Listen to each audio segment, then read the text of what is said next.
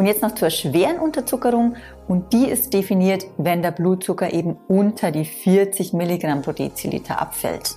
Und in diesem Fall sind die Symptome natürlich dann schon schwerwiegender. Also es können dann wirklich starke Krampfanfälle sein, bis hin zur Bewusstlosigkeit und im schlimmsten Fall kann es natürlich dann auch zum Tod führen. Willkommen zurück hier bei Diabetes im Griff, dein Podcast rund ums Thema Typ 2 Diabetes. Hier ist wieder Peter. Schön, dass du mit dabei bist und dir die Zeit genommen hast, etwas mehr dich mit deiner Krankheit zu beschäftigen. Ganz, ganz wichtig.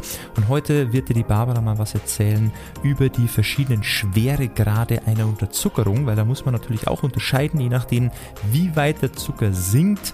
Da kommt es natürlich dann zu verschiedenen Symptomen, die man früher merkt oder eben noch nicht merkt, je nach Person. Aber dass du das einfach für dich auch mal ein bisschen einschätzen kannst, ab wann es kritisch wird. Natürlich sollte man auch immer messen, logischerweise. Aber dass du einfach mal für dich weißt, ab welchem Wert kommt denn welcher Schweregrad und wann wird es dann auch wirklich kritisch. Also ganz, ganz wichtig hier, gut aufgepasst und ich wünsche dir viel Spaß bei dieser Folge. Generell sind Unterzuckerungen ja eine sehr, sehr schwerwiegende Komplikation von Diabetikern und sollten unbedingt vermieden werden. Typ 1 Diabetiker, die von Grund auf Insulin spritzen müssen, sind natürlich häufiger von Unterzuckerungen betroffen, als es jetzt bei Typ 2 Diabetikern der Fall ist. Aber natürlich auch Typ 2 Diabetiker, die Insulin spritzen müssen oder auch Medikamente der Gruppe Sulfonylharnstoffe nehmen, sind auch potenziell gefährdet von Unterzuckerungen und müssen natürlich auch vermehrt darauf achten. Eine Unterzuckerung beziehungsweise eben eine Hypoglykämie kann in verschiedene Schweregrade unterteilt werden. Und zwar ist es die leichte Unterzuckerung, mittelschwere und eine schwere Unterzuckerung. Die Werte, die ich dir jetzt dann gleich mitgeben werde, sind nur eine ungefähre Richtlinie. Also das kann bei Person A ganz anders die Symptomatiken zeigen, als es bei Person B der Fall ist. Deshalb wie gesagt, nur als ungefähre grobe Richtlinie das Ganze betrachten und nicht bis zum letzten ausreizen. Ganz, ganz wichtig. Weil, wie schon gesagt, eine Unterzuckerung ist eine sehr, sehr schwere und ernstzunehmende Komplikation. Eine leichte Unterzuckerung ist definiert, wenn sich der Blutzucker ungefähr in dem Bereich von 70 bis 54, 55 Milligramm pro Deziliter befindet. Und die körperlichen spürbaren Symptome, die du dann bemerken kannst, ist eben sowas wie vermehrtes Schwitzen, Kribbelgefühle, dann auch ja, mangelnde Konzentrationsfähigkeit, auch Heißhunger ist ein ganz so typisches ähm, Symptom tatsächlich, wenn du dich in dem Bereich befindest, oder aber auch so verstärktes Herzklopfen und das Gefühl von innerlicher Unruhe.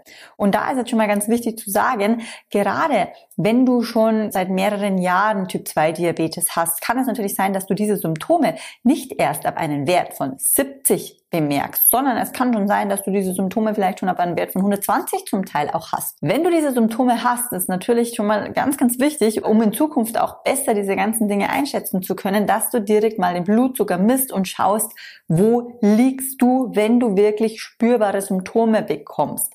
Was ist das bei dir für ein Wert?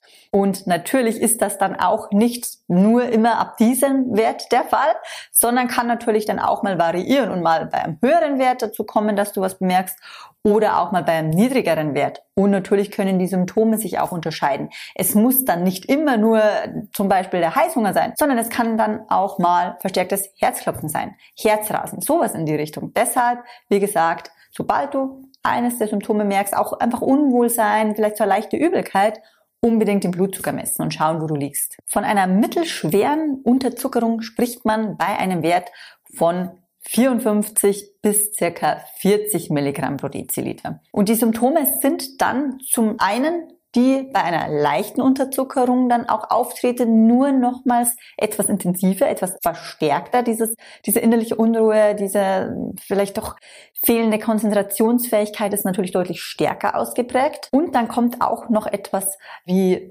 verstärkte Verwirrtheit dazu oder auch leichtere Reizbarkeit. Auch ganz leichte Krämpfe können natürlich schon eintreten. Bei einigen kommt es vielleicht auch zu Schwierigkeiten mit dem Sprechen oder auch das Sehvermögen geht etwas zurück. Das können auch nochmal Symptome sein, die dazukommen. Und natürlich ist die Liste noch lang. Es sind jetzt nicht nur die Punkte, die ich hier aufzähle. Deshalb, wie gesagt, du kennst dich selbst am besten. Beobachte dich und überprüfe natürlich deine Werte. Und jetzt noch zur schweren Unterzuckerung Und die ist definiert, wenn der Blutzucker eben unter die 40 Milligramm pro Deziliter abfällt.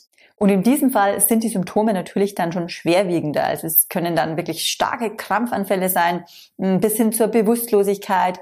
Und im schlimmsten Fall kann es natürlich dann auch zum Tod führen. Und deshalb ist das Aller, Allerwichtigste Prävention, das Vorbeugen von Unterzuckerungen. Wie kannst du das machen? Ganz einfach, wie schon häufiger gesagt, indem du deinen Körper kennenlernst und weißt, wie er auf bestimmte Situationen reagiert. Also beschäftige dich mit deinem Körper, beschäftige dich damit, welche Medikamente du nimmst, beschäftige dich mit dem Thema Ernährung, weil Ernährung ist eine sehr, sehr machtvolle Medizin auch und kann natürlich auch dazu beitragen, dass gerade wenn du was korrekt umstellst, dass der Blutzucker auch sehr, sehr schnell nach unten geht und du dann zeitgleich natürlich in Rücksprache mit deinem behandelnden Arzt auch die Medikamentendosierung dementsprechend anpasst. Und der zweite wichtige Punkt ist, zöger es nicht unnötig raus aus. Also reagiere schon bei einer leichten Unterzuckerung und warte nicht, bis sich dein Wert dann immer weiter absenkt oder bis es wirklich zu, ja, doch sehr, sehr starken Symptomen auch kommt. Sei vorbereitet auf bestimmte Situationen. Vor allem, wenn du weißt, okay, es steht eine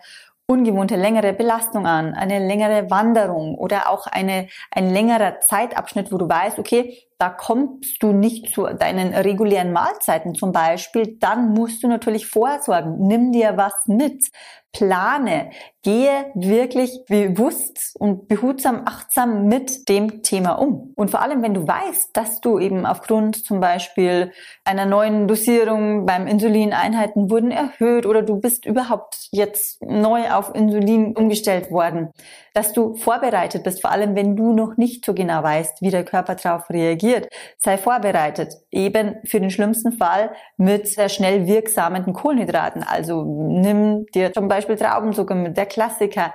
Weil im Notfall ist es immer, immer wichtiger, du katapultierst den Blutzucker nach oben, als dass der Blutzucker einfach immer weiter absenkt. Also da lieber rechtzeitig reagieren. Was natürlich auch wiederum, wie schon vorhin gesagt, sehr, sehr wichtig ist, nicht erst warten, bis es soweit kommt und du wirklich die schweren Geschütze ausfahren musst und dann eben Traubenzucker brauchst, sondern vielleicht schon reagierst, wenn du merkst, so, ha, okay, mein Blutzucker ist jetzt so um die 100 und ich spüre schon vielleicht leichte Symptome, dann reagiere halt eher mit etwas vollwertigeren Kohlenhydraten, dass der Blutzucker nicht in diese Achterbahn fällt, du erstmal einen Push hast, wieder deinen Peak nach oben und dann andererseits den Peak nach unten, dann hast du ja wieder diesen Teufelskreis. Deshalb geh achtsam mit dem ganzen Thema um. Wenn du von uns Unterstützung haben möchtest, dass du deinen Diabetes im Griff hast und nicht umgekehrt das der Fall ist, dann kannst du dich sehr, sehr gerne bei uns melden und natürlich erstmal für ein kostenfreies Erstgespräch eintragen.